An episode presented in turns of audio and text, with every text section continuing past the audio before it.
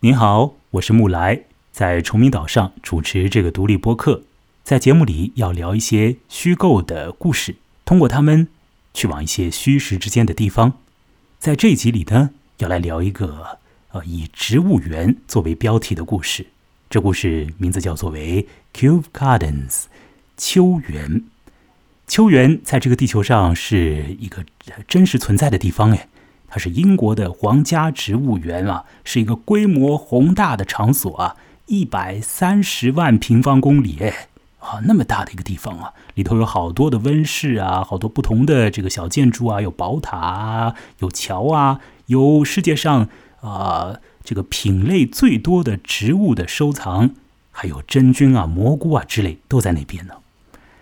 而我们等一下要说的这名为秋园的故事呢？它却是一个很小巧的故事，故事之中的各种情况啊，呃，有一点细碎的，纷纷沾染到了闪光一般的，存在着像是许多断片似的、呃碎屑似的这样的东西啊，啊，有着一些啊零散的这种声音啊，会存在在这故事之中啊，这是一个有意思的故事，来自于著名的作家弗吉尼亚·伍尔夫。本次要和我一同来去聊一聊秋园，看一看秋园里面的动态的呢，是目前人正在英国的一个地方的冯路。冯路呢，他目前正在英国的呃一个大学里面呢念世界文学的硕士啊，呃，他要在二零二零年的秋天的时候呢就要毕业了。呃，我要请冯路呢先来介绍一下他目前所在的那个小镇是什么样子的，呃，以及。啊，他的小镇里面呢，呃，有没有像是植物园这般的呃所在？好，冯路你好，木来你好，大家好，好，请说吧，说说看你的情况。嗯，像木来刚介绍的，我现在正在英国，英国的埃塞克斯大学读研究生。我所在的小镇呢是叫 Colchester，一个离伦敦大概有三四十分钟火车距离的一个小镇。这个小镇上有两个很大的公园，一一个是在市中心，有很多的花，显然是由设计师精心设计过的。然后另一个呢比较野生，离市中心也稍微有一点远，是在一个山上，有很茂密的森林，非常漂亮。两个公园都非常漂亮。在读 Kew Gardens 的时候，我就想到，嗯，我就脑袋里一直有这两个公园的。模样，哎，是哦，呃，不过其实那个 Cube Gardens 就像我刚刚所讲的嘛，它的体量啊是非常大的一个园子啊。但你想象之中的园子一定是一个小巧的一个所在吧？是吧？我有没有讲错？哦，因为这故事就是在营造出一个小场所的一个效果，好像是某一个视角啊，就是盯着一小块的区间来看，在那个区域当中。有什么样的人在经过，记录下来了一些参观园子的人的动态，他们的音容笑貌啊，也许他们没有笑吧，但是他们发出了一些的声音啊，把那些声音都记录下来。那么，另外呢，再在观察一只蜗牛，哎，是吧？这篇故事就是在做这样的一件事情，在观察花园里面，具体来讲是一个软形的花坛边上的呃参观者。几组参观者，并且在观察一只蜗牛哎，然后这个故事就是透过这个蜗牛的行动以及人的来来往往来构成的。方才我知道你在读这个硕士期间呢，写了两篇有关于伍尔夫的论文呢，你也看了两个伍尔夫所写的长篇小说。那请你来说说看，那两个长篇小说名字为何，以及。呃，沃尔夫所留给你的一些最基本的印象，也许你要用比较简洁的方式来讲哦。呃，你可以来讲，大概两分钟的时间，请讲吧。嗯嗯，我写的两篇论文分别是研究伍尔夫的《道灯塔去》和《达洛维夫人》。达洛维夫人是设定在伦敦，然后《到灯塔去》设定在一伦敦郊外，就不在伦敦的地方，然后是一个比较大自然的环境。但两部小说，他们都和伦敦有非常密切的联系。嗯，两部小说里也可以看出，伍尔夫真的非常喜欢大自然，他对植物小动物或者昆虫非常情有独钟，他愿意在细节上花大量的描写，这是我对伍尔夫嗯最大的印象之一。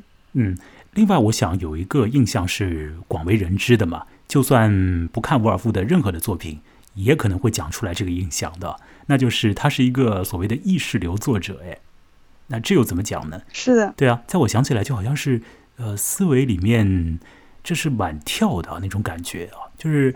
会呃，从一个人的看到某一个景象啊，呃，也许他就会突然之间陷入到一个回忆里面去啊，再从这个回忆可能又会勾连到另外一个呃一个什么样的场景啊，某种声音又响起来了，某种感官的东西又浮现出来了，可能又会拉回来，可能又 这个这个文笔啊又走到别的地方去了，大概是这种状态，是不是啊？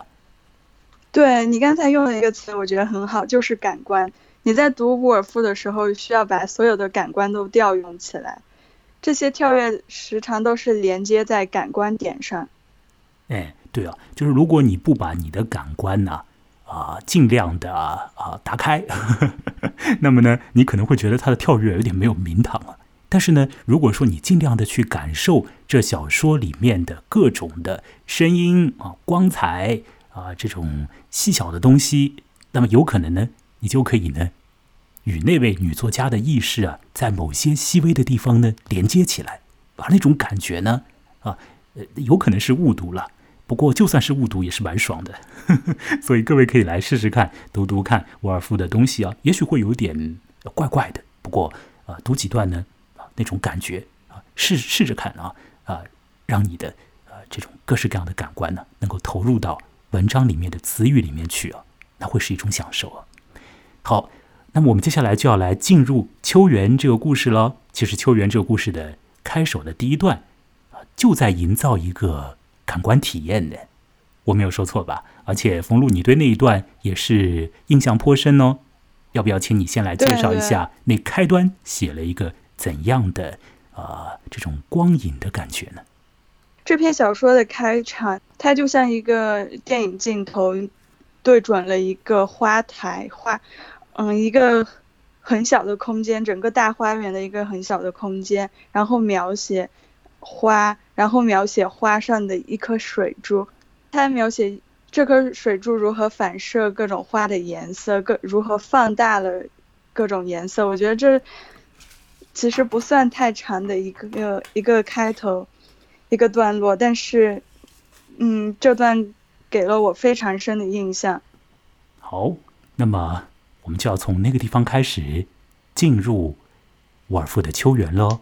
请注意，那也许并非是伦敦那边的那个庞然大物的秋园呢，有可能，那就真的只是纸面上的那个经典的秋园呢。在一九一九年所发表的《秋园》，我要来放一段音乐，在音乐的进行之中，会进入到秋园里面去。那音乐呢，是在录音的进程的过程里啊，就直接被添加进去的。那由于我们的技术原因呢，冯路那边不会听到音乐。那冯路，你现在会听到一些安静的声音，然后我要来慢慢的介绍秋园的故事本身，在一些段落上要停下来，请你加入讨论。音乐会放大概三十秒钟。好。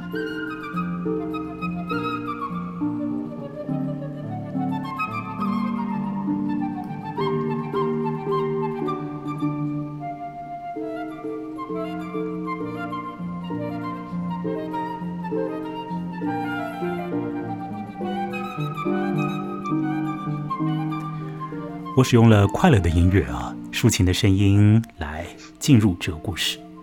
呃，不过诸位听完故事的整体的呃意思之后，再来看看这到底是一个开心的呃故事呢，还是另外有些的意味啊？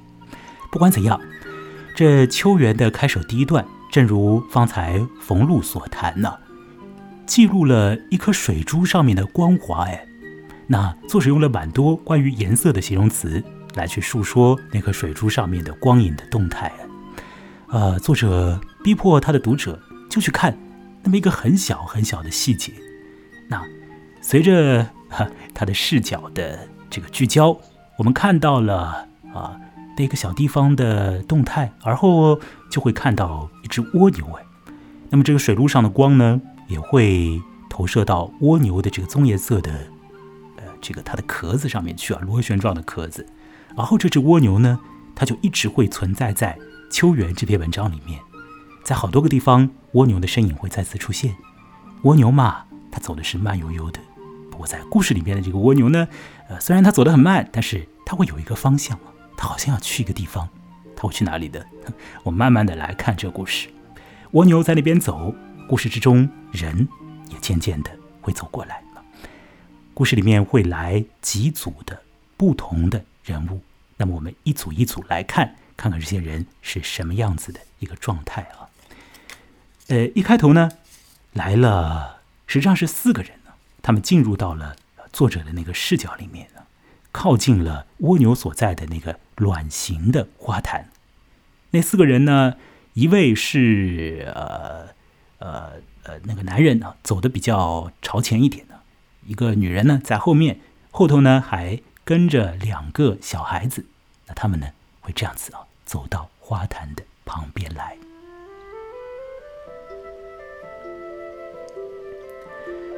好，随着这些人的进入呢，整个故事里面的气氛就随之发生了一些的变化。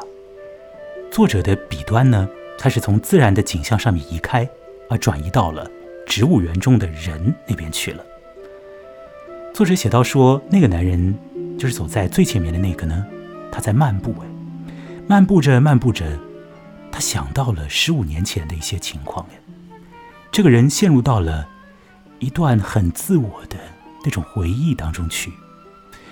他想到在十五年前曾经有一个热天的下午，他用了一个下午的时间向一个女人求婚，而那个女人呢，并非。是在那个现在进行时里头跟在他后面的那个呃孩子他妈，而是另外一个女人。啊，十五年前的一个热天，当时现在进行时的时间是七月份呢，也是一个呃夏天的时间呢。这个男人就这样沉浸在他的回忆之中，他想到的东西，事实上还是比较的具体的。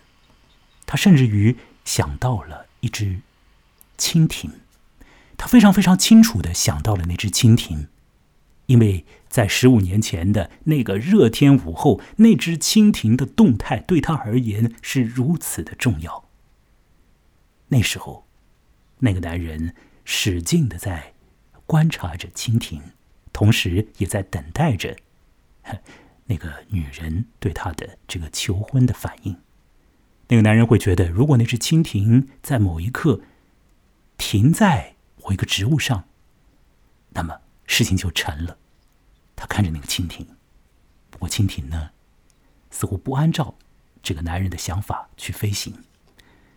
同时，那个男人还想到了十五年前的那个女人脚上穿的鞋子上面的一个方形的银扣，哎。哦，他就是想到了如此之微小而如此之清晰与具体的事物，他这样想着。而后面跟上来的那位，应该来讲是他的太太，他当然不晓得他的先生脑子里面啊在发生怎样的回想。当这个男人和他的太太说起“哦，我想到蜻蜓，想到银扣”。那当然，那个女人也没有办法好好的接他的话。只是那个女人，她好像也有她自己所想的东西，把那个女人也愿意讲一讲。首先，那个女人讲到了蛮宏大的一些情况。她说，在植物园嘛，在这种地方嘛，其实啊，有着过去的感觉，你自然会出现的，会牵连到许多过去的情景和事物以及人物，自然会有那种感觉。那么另一方面呢，那个女人想到了她自己啊，在二十年前，当她还是一个小女孩的时候，她曾经和另外的五个小女孩一起，在一个睡莲池塘旁边呢，画那个睡莲。那时候，那个女人讲，回忆里面出现了一个吻，而那个吻呢，是如此之关键。甚至于，它变成了此后人生里的所有的吻的一个一个来源呢，变成了 the mother of all my kisses。all my life。如此之重要的一个吻，吻在了在睡莲池塘旁边的专心的画着植物的小姑娘的脸上啊，不是来自于一个男人，来自于一个老太太。这个女人就想着这样的回想啊，随后，她喊了，啊，跑在她后头的两个小孩。于是，我们的这一幕，这对夫妻和他们的小孩子，也就要离开这个小说里面的这个这个视线了。他们会走过那个软形的花坛，啊，之后呢，有不一样的人物会凑近花坛了。我要再放不同的音乐哦。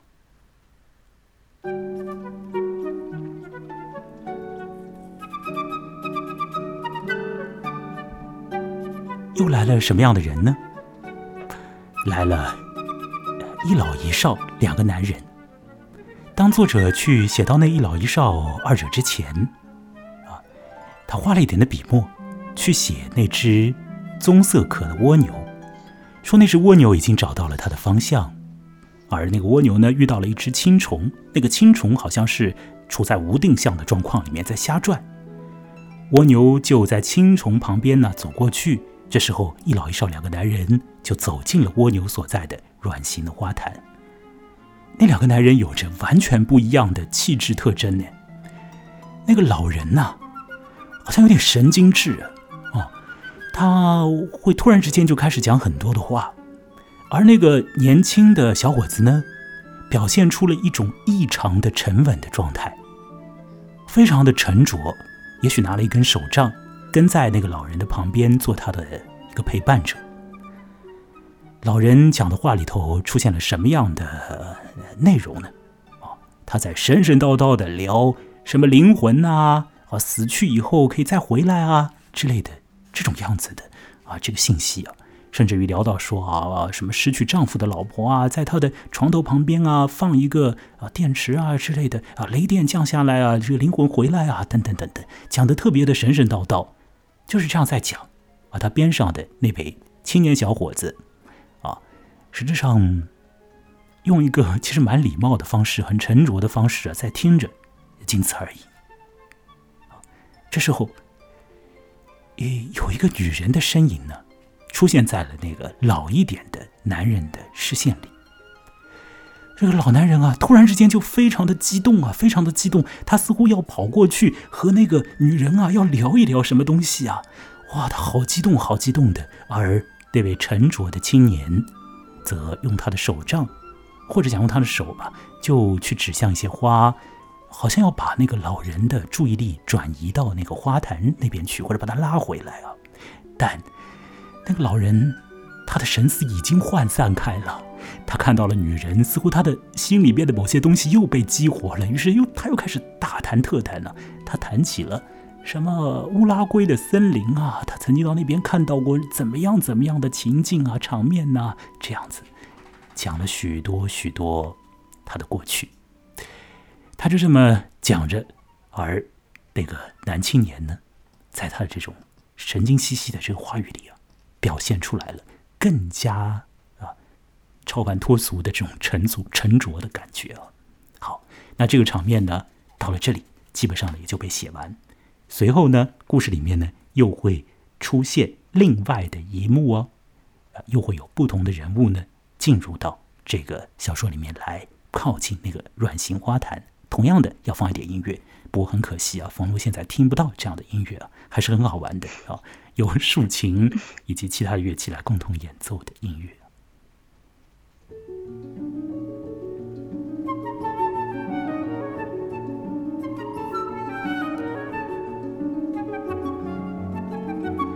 小说里面的第三个场景出现，两个上了年纪的女人，进入到了作者的笔端，这两个女人。被说成是下层啊下层的中产阶级啊，一位呢长得比较胖，另外一位呢啊长得有点红润的，看起来嗯还是能干一些事情的。这两个女人就这样走过来了，他们呢开始讲话，开始像呃杂伴儿似的这种开始进行对话，而他们的对话呢，我必须要来说，非常非常非常的奇怪。不晓得他们确实就讲了那些话，还是作者用某种意识上面的处理，把他们的话压缩成为了那个样子。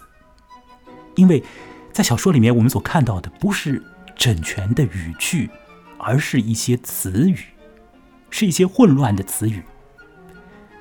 某一个女人会说：“奈尔、伯特、罗特、萨斯、菲尔，爸爸，他说，我说，他说，我说，我说。”另外一个人会接啊，我的伯特妹妹比尔爷爷那老头子，糖糖糖面粉鲑鱼蔬菜糖糖糖，sugar sugar sugar，就这样在讲着，这到底是在对话还是在干什么？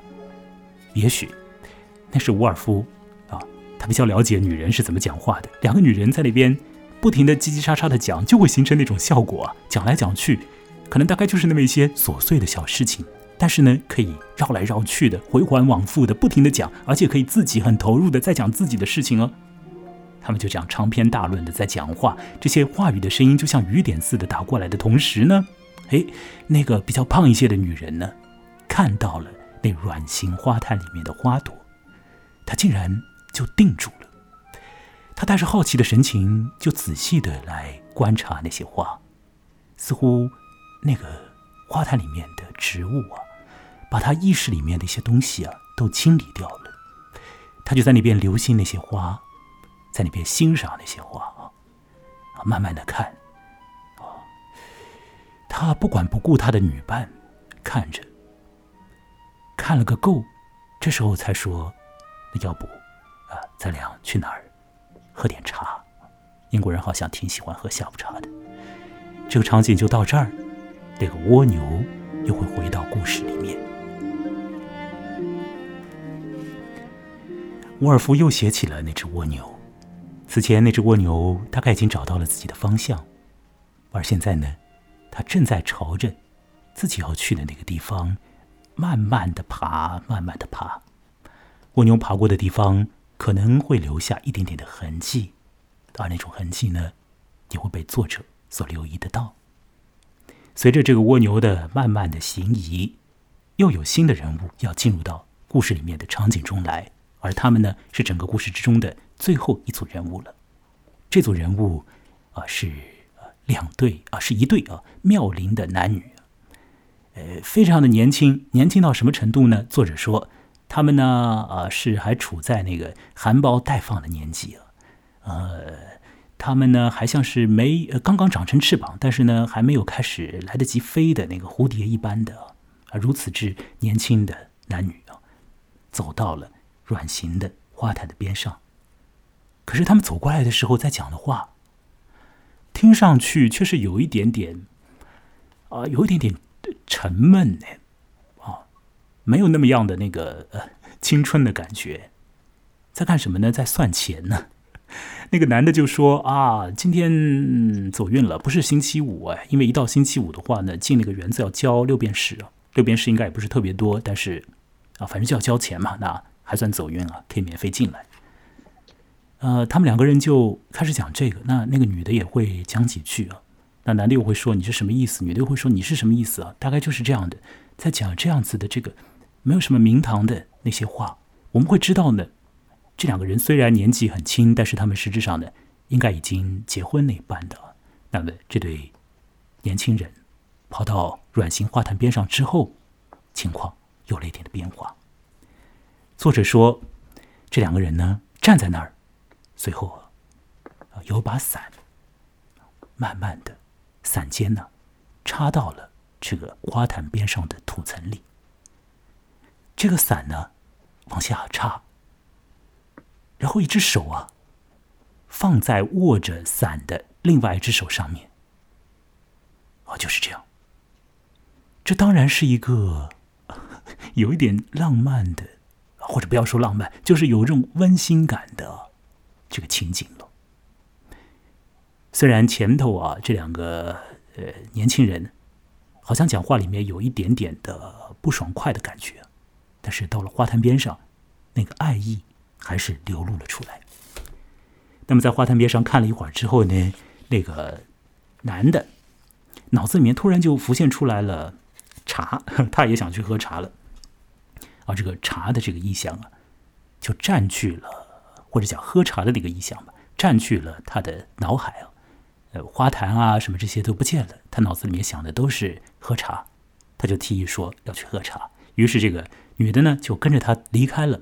不过那个女的呢，当时意识里头啊，所有的呢，都是那些植物，所以她一边走一边还是在看着秋园里面的别的那些花花草草，就是这个样子。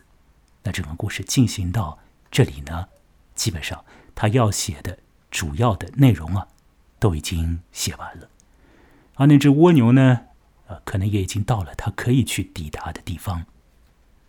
整个故事最后，这个视角啊，会慢慢慢慢的呢起一个变化，会从那个软形花坛边上呢移开，会离开那里，而后啊，呃，会走到比较远的地方，会走出那个花坛的区间，再走出那个秋园。哎，秋园很大哎，花坛很小，但秋园很大，但是他的视角就离开了那里，然后。转向城市的空间，而在城市空间里，感官会有所不同。整个故事大概就这样就结束了。这就是沃尔夫的小说《秋园》。好，现在呢，呃，冯路，我还在放音乐哦。这个音乐呢会持续啊三十秒钟，而后我把你请回来，请你来聊聊这结尾里面的状况。再从结尾我们往前看。来说说更多有关这故事以及故事之外的情况。各位来听一会儿音乐。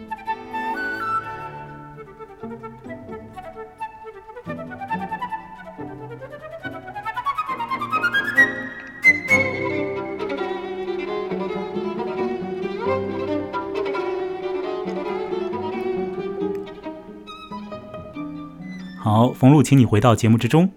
好，我已经把秋园的情况啊给说完了，呃，怎么样？最后情况啊，或者说这个视角啊，移动到了城市里，而城市里出现的动静啊，和花园里面的那些情况啊，当然是大异其趣。城市里面发生了什么呢？不妨请你来介绍一下。这也是这个小说结尾的时候的一种转换呢，请你来说说看吧。嗯，小说结尾。嗯，视角转换到了整个伦敦城，然后它主要主要呃，这视角转换是是从一个飞机的视角来转换，特别是从这个飞机发出的震震耳欲聋的声响来转换的。所以突然之前我们所嗯读到的这些关于花的颜色啊，呃这些视觉描写突然变成了声音的描写，然后小说最后说。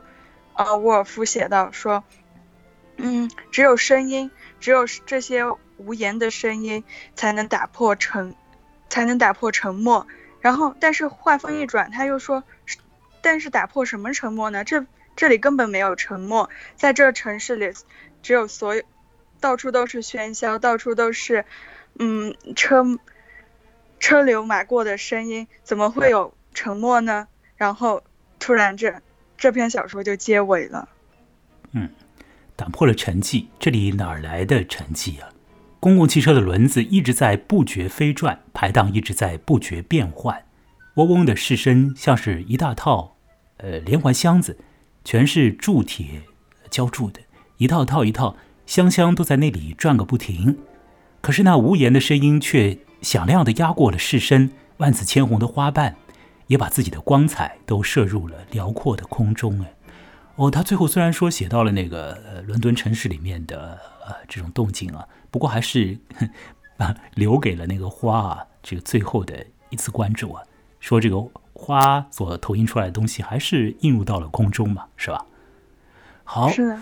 这个故事呢，啊，它会有一点怪啊。我想，对于如果说嗯。小说阅读不是一个呃生活里面的常态的这些人的话，那也许突然之间读到这样的一个故事会觉得有点怪，因为这个故事首先它是一个碎片式的一个故事啊，它里面甚至于没有故事，就是我们一般人认为的这种所谓的有头有尾的故事是不存在的啊，它其实是一种啊，对于匆匆即过的一些呃状态的记录。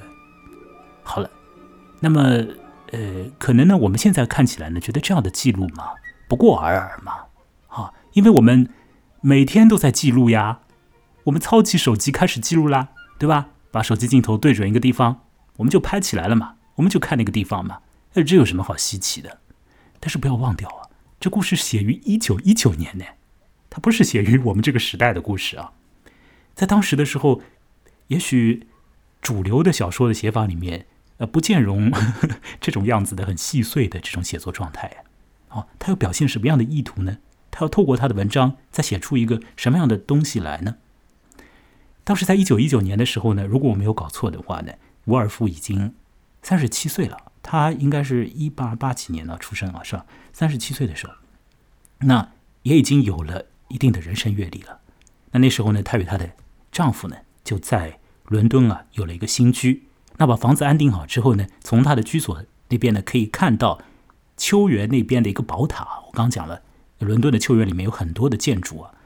呃，这个一个建筑是一个宝塔，从家中啊望出去可以望到，就看着那个宝塔想起来写这个故事的，呃，应该是这个样子。那当时那个年代啊，写出这样的故事，把如果把年代的信息加上去的话，呃，是不是可以啊读到一些别的一些信息呢？呃，冯路呢，你也对那个所谓的一次战争期间的那种文学啊，呃，好像你也上了那方面的课啊。好像对这个主题你也比较感兴趣，啊，请你来说说看吧。包括说，呃，别的艺术啊，像是视觉艺术对于这个作品的一些影响啊，就是这两方面，请你来谈一谈，请说。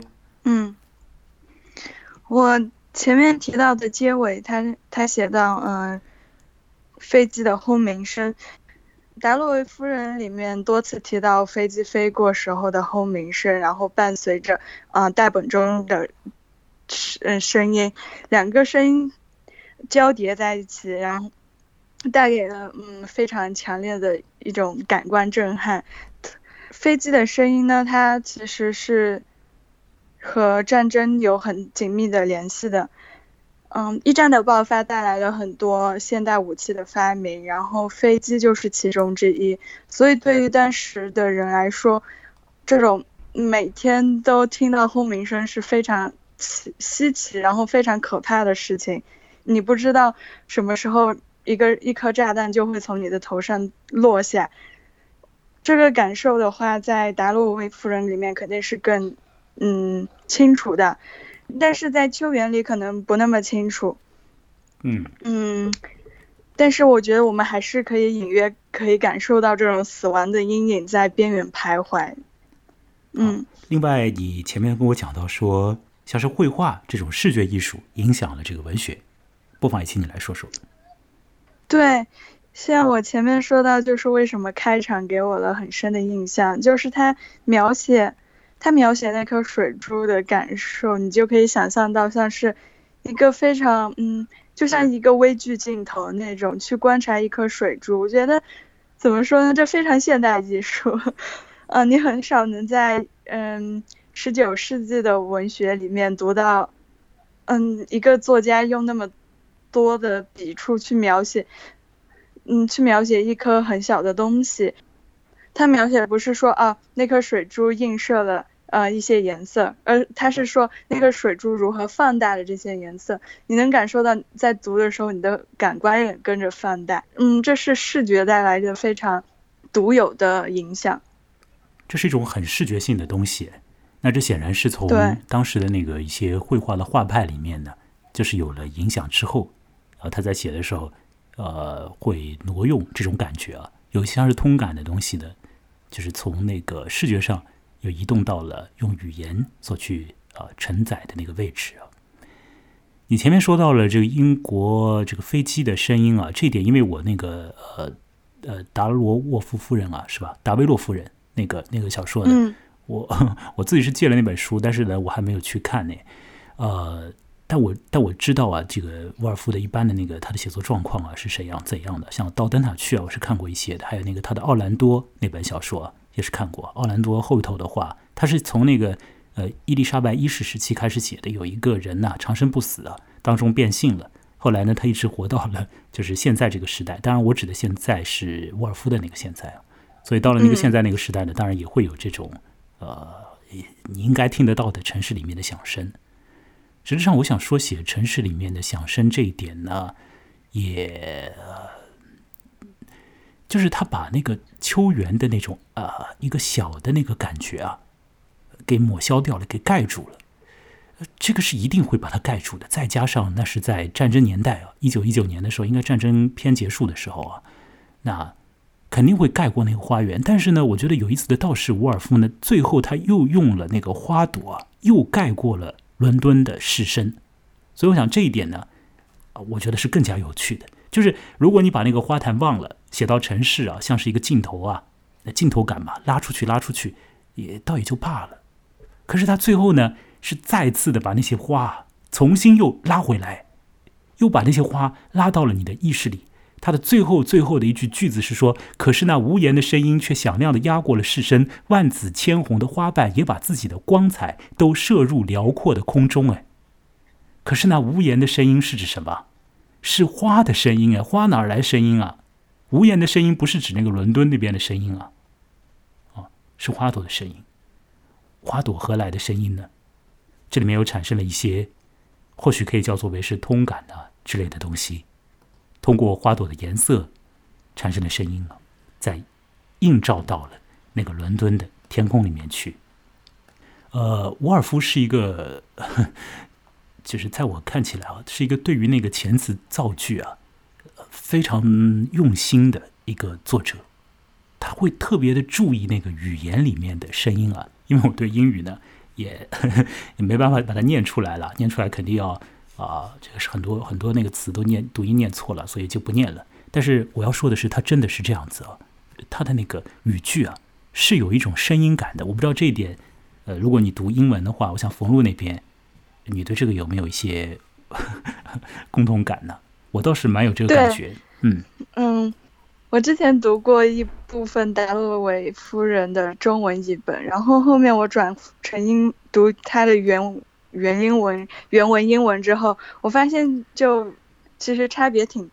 达洛维夫人里面，他他有很多关于声音，像你刚才说声音啊这些通感的描写，然后嗯，伍尔夫本人的话，他也非常。他，我觉得他是像把小说当诗写一样的人，所以他对声音、对遣词造句、对词语的个别音律，他都非常的重视。对呀，对音律重视，这一点是很有意思的。其实我们中国古人啊，写东西也是对音律很重视的，但是不知道为什么到了现在就不重视了。我真是觉得这是一件很有很有呃研究价值的事情。为什么到了我现在啊？呃，当代作家写的都，那好像就是没有什么音乐感觉，或者说没有那种读起来啊，这个很很易读啊，就读起来形成一个特别的声音啊，一个非常特殊的声音的那个感觉啊，就没有了。但是在沃尔夫那里，它是有的。而我们以前的啊，老早以前的我们的古人先辈啊，他们写的东西里面也是别具声响的，是有这种声音的。声音在文章的运作里是非常重要的。怎么可以把这一点，就是现在好像都不管不顾了呢？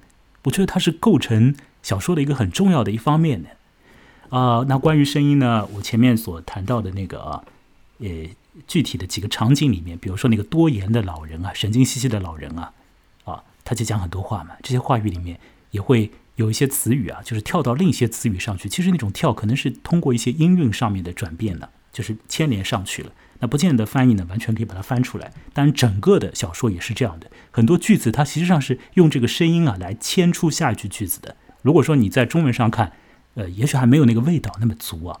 我现在倒是挺想来放一个东西啊，但这个东西呢，这个冯路那边也听不到，因为我们现在使用 Skype 连线啊，它没有办法把声音直接传过去而我录音呢是一气呵成啊，直接就录下来了。呃，这个是这个呢是一个作曲家所做的一段呢。用伍尔夫的原声啊嵌入进去的一段声音啊，那冯路听不到，你回头的时候，呃，这个节目放出来的时候，你再来听听看。我们我们现在来听听看啊，就是诸位啊，远方的朋友，我们来听听看。我试图把它找出来放一放，看看可不可以把这段音响呢放出来。因为我现在是现成的，刚刚在网上找的啊。好，可以放啊。啊，这个声音一分多钟，把它听完吧。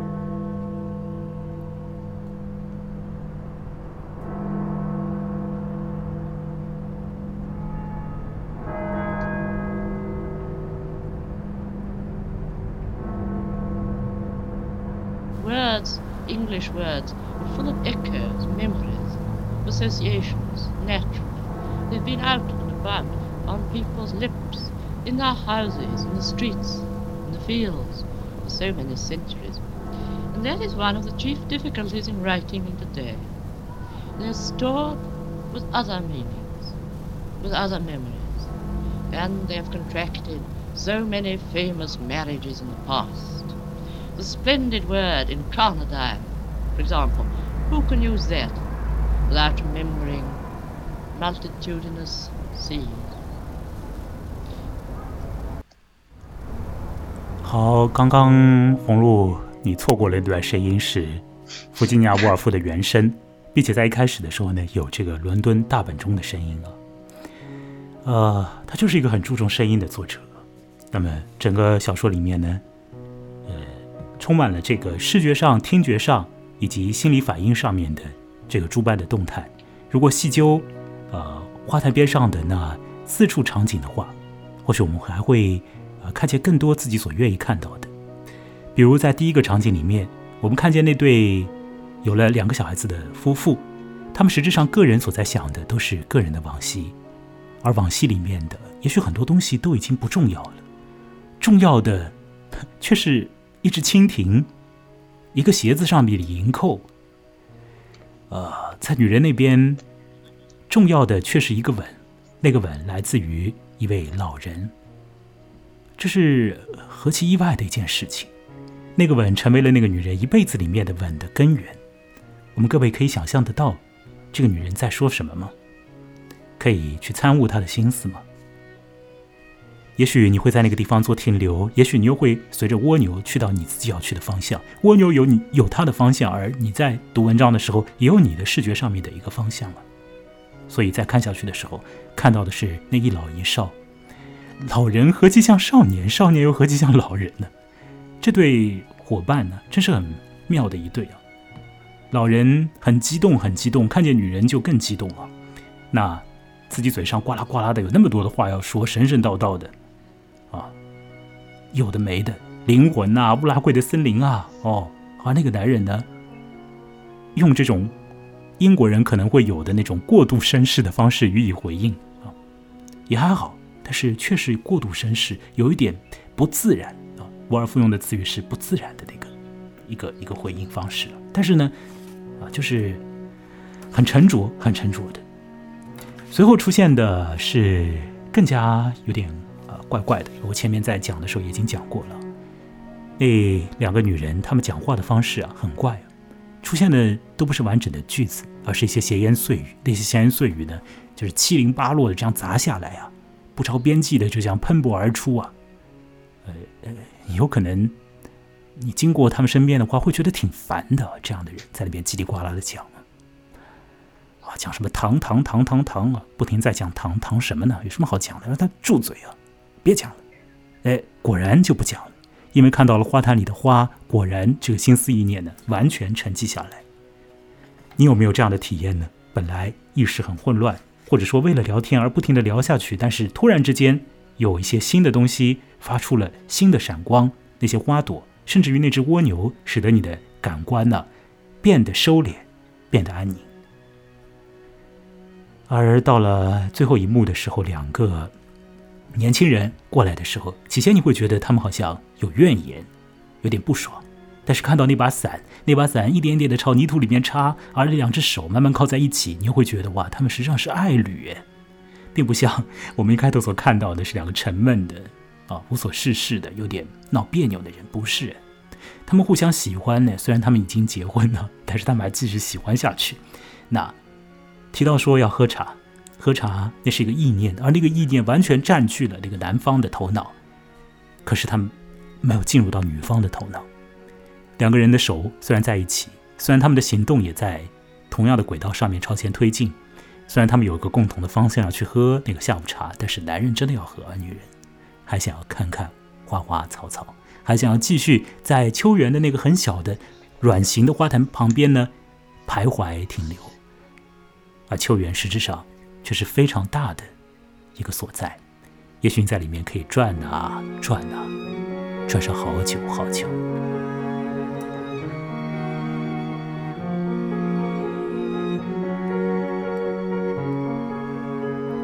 好了，冯路，关于这个文章的话，你还有什么信息要补充吗？或者你的其他的呃个人那边的感觉要说吗？嗯，我觉得我觉得很意外，你把那个一开始跟我说的蜗牛给漏掉。哎，我把它漏掉啊。对，因为我觉得，呃，我觉得蜗牛应该也给你留下了挺深的印象。嗯。蜗牛它当然是一个很重要的一个东西，但是我实质上没有办法去 参悟蜗牛的心理，所以我我只是知道它在那边爬。呃，你你对蜗牛有留心吗？也也许你来说说看，蜗牛是怎么回事啊？我觉得这篇小说里蜗牛和人类就做了一个反差对比。嗯，蜗牛的话是非常有。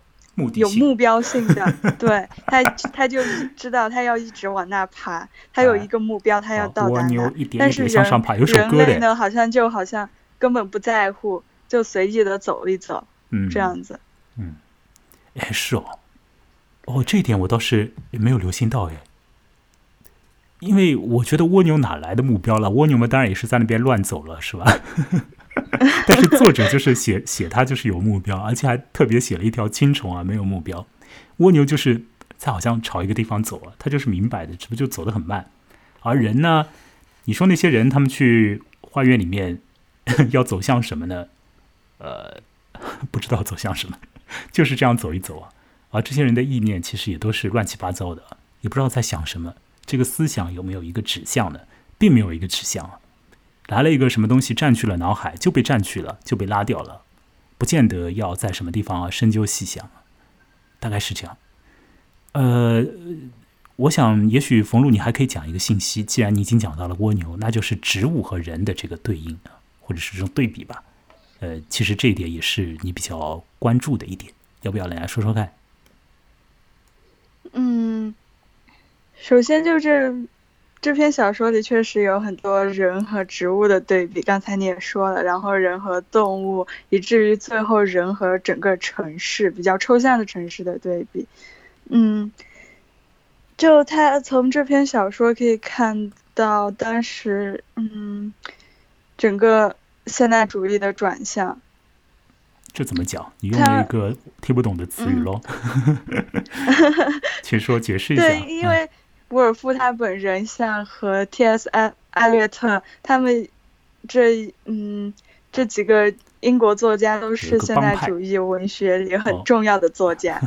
嗯嗯，像你前面说到这对这些细节的描写，就像我们前面谈论到，这些其实都是非常现代主义的。那什么叫现代主义呢？那现代主义，现代主义。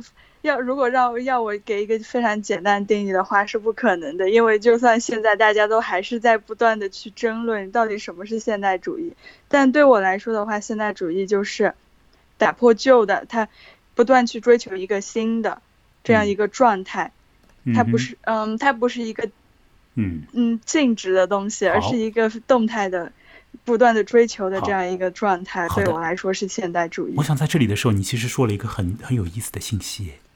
现代主义是动的啊，实际上这一点啊是动的。另外，它有一种追求的，啊，它寻求一个变化，啊，它扬弃过去的东西，或者它直接就看不起过去的东西。那这个意味着什么呢？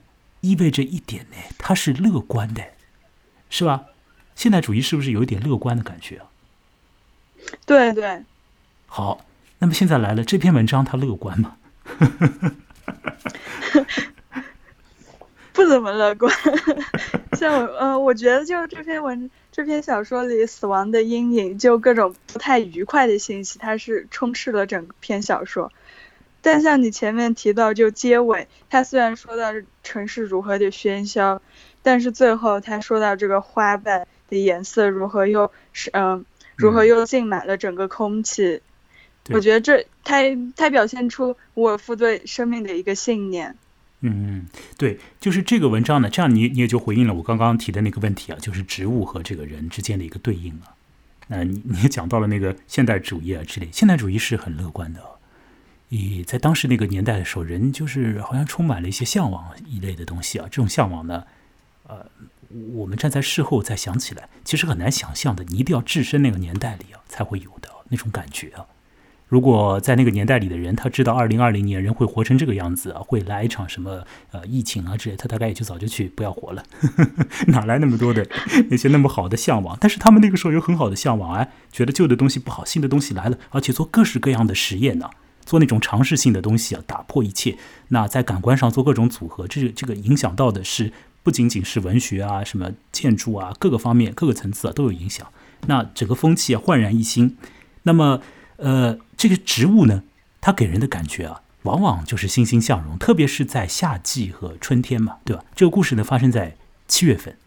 那七月份的植物呢，其实在英国的话，我想呢，英国的气候呢不至于是非常非常热吧，到夏天啊，应该肯定是比国内这个温带地区要稍微 稍微风凉一点吧，有可能是这样。就这些植物，其实它还是国内好。对啊，还是处在一个呃这个旺盛生长的那个状态里啊，这个自然环境里面的那个气候啊，那个生机啊是很充足的，那个 air 里面的那个那个那个气氛啊是很好的。那这些花的这个气氛就到这空气里去啊，我想这个可以理解的。